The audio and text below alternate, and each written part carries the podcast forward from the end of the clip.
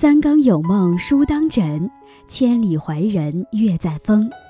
大家好，这里是深夜读书，每晚陪伴你。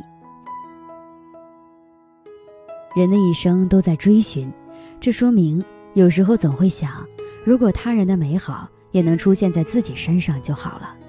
但总是要到最后才知道，其实不是自己不幸运，而是自己不努力。世界上所有的礼物都在暗中标明了价格，只是你没有发现。正如那句话说的：“越努力才越幸运。”今天易安将和大家分享的题目是：真正的聪明大多这样过日子。在开始今天的节目之前，希望大家能点击订阅和小铃铛。你的点赞和评论是易安最大的动力。感谢大家的喜欢，深夜读书因你们而精彩。每个人都有自己喜欢的日子，或如诗般浪漫，或如画般平静，或如海般热烈，或简单，或美好，或温暖。而你喜欢的日子又是怎样的呢？我们常常这样想：时间啊，你慢点儿，再慢点儿，让我们把更多的美好留下。然而，我们也不得不感叹，时间过得真快。你想要挽留的，却留不住；你想要拥有的。却已走远，很多我们以为一辈子都不会忘掉的事情，就在念念不忘的日子里被我们遗忘了。时间教会了我们很多，有些事很难释怀，却不得不释怀；有些东西很难放下，却不得不放下。忽然间，我们就长大了，也懂得了，原来这就是我们自己喜欢的日子，这就是我们自己喜欢的模样。未来的日子要简单一点儿，简单才不会复杂，简单才会快乐，简简单单的日子多好啊！冬天到了，我们冒着寒流去看雪；春天来了，我们迎着晨曦去赏花。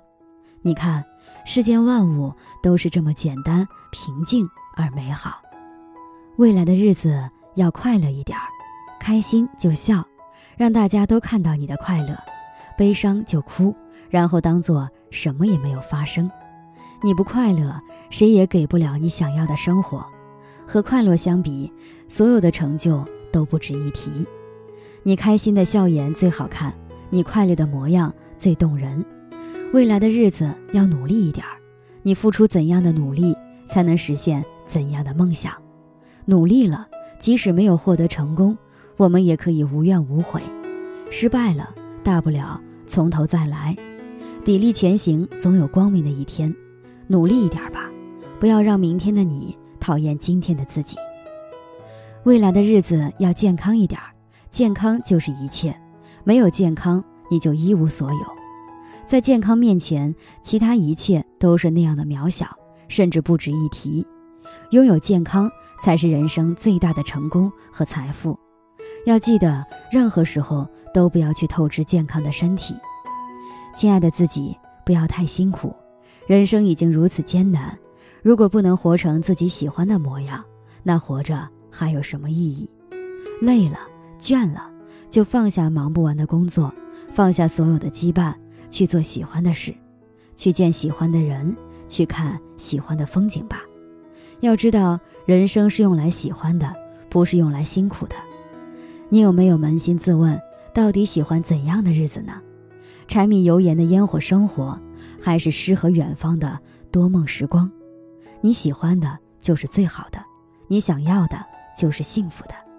那么，听从自己的内心，去找，去爱，去追寻自己的快乐时光吧。但愿我们都不给自己的生命留下太多的遗憾。时光漫漫，前路迢迢，轻声和往事说声再见，也和明天说声你好。未来的日子。记得要快乐，记得要幸福，记得要把日子过成自己喜欢的模样，与朋友们共勉。大家好，我是依安，深夜读书最新开启了新的互动环节，每周三会有一个留言周结，每个人的留言都很有见解，都很棒，我会挑选几条感触到我的留言与大家分享。感谢大家对深夜读书的喜爱和支持，深夜读书因你们而精彩。有读者早安在视频经济学上有个词叫及时止损，那为什么高手都能及时止损呢？原因出在这里中留言。听完想探讨的是，常然说坚持不放弃才有翻盘的机会，那究竟何时是正确的止损，而何时是正确的坚持？在此感谢读者早安的留言和提问，这是一个很有意思的话题，因为不同性质的事情，不同的人在面对及时止损时，他的反应都会不同。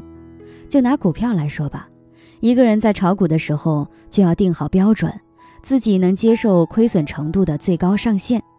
比如说，你买了一个股票，成本价是十元，如果没有自己的操作标准，那么你的止损该怎么做呢？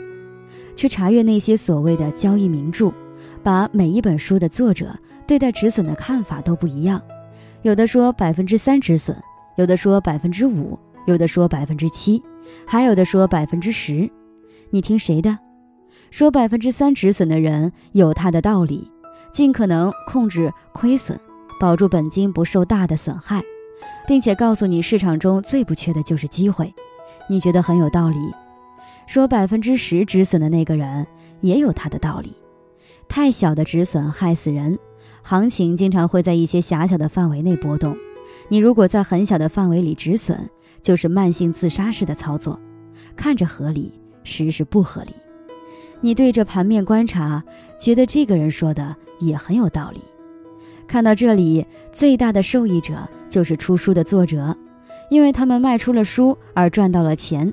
最大的受害者就是你，因为你付钱买了书，却买来了一堆糊涂，而且这些糊涂让你进一步在市场中亏损更多的钱。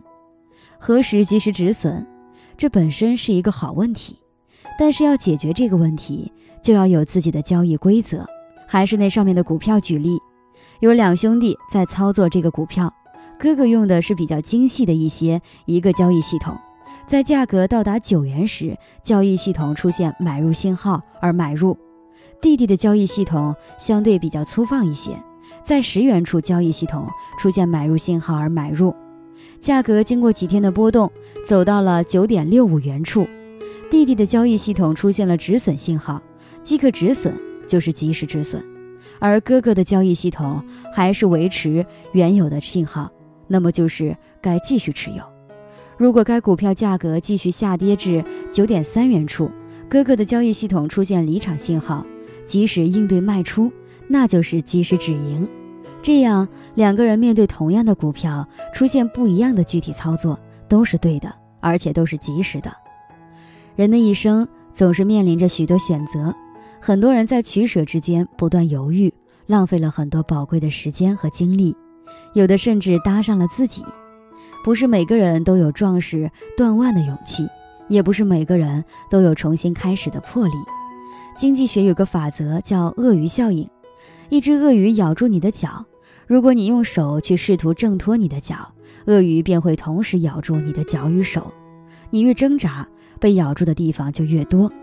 所以，万一鳄鱼咬住你的脚，你唯一的机会就是果断地牺牲一只脚。有时候犹豫就会败北。放弃才是唯一的机会，及时止损就是给自己预留了一个重新开始的可能性。在六十年代的时候，日本松下通信工业公司的重心是在电子计算机开发，但是后来 IBM 横空出世，迅速发展起来，成为他们的强劲对手。这时候，松下的总裁松下幸之助做了一个令整个行业的人都费解的决定。在前期已经投入大量资金的前提下，直接让公司放弃了这方面的研究。后来事实证明，松下先生的这个决定是很明智的。他们放弃与 IBM 抗争，也放弃了与富士通、日立为伍，而是选择专注于发展企业传统产品，最终走出了属于自己的道路。生活中常常有些人明知道错了，却还要继续坚持。因为害怕自己的利益受损，所以固执地抓住一点希望不肯放手；因为不甘心自己的努力白费，所以在错误的道路上越走越远。殊不知，比坚持更重要的是懂得及时止损。人生路漫漫，愿你拿得起，放得下，懂得及时止损，幸福的度过一生。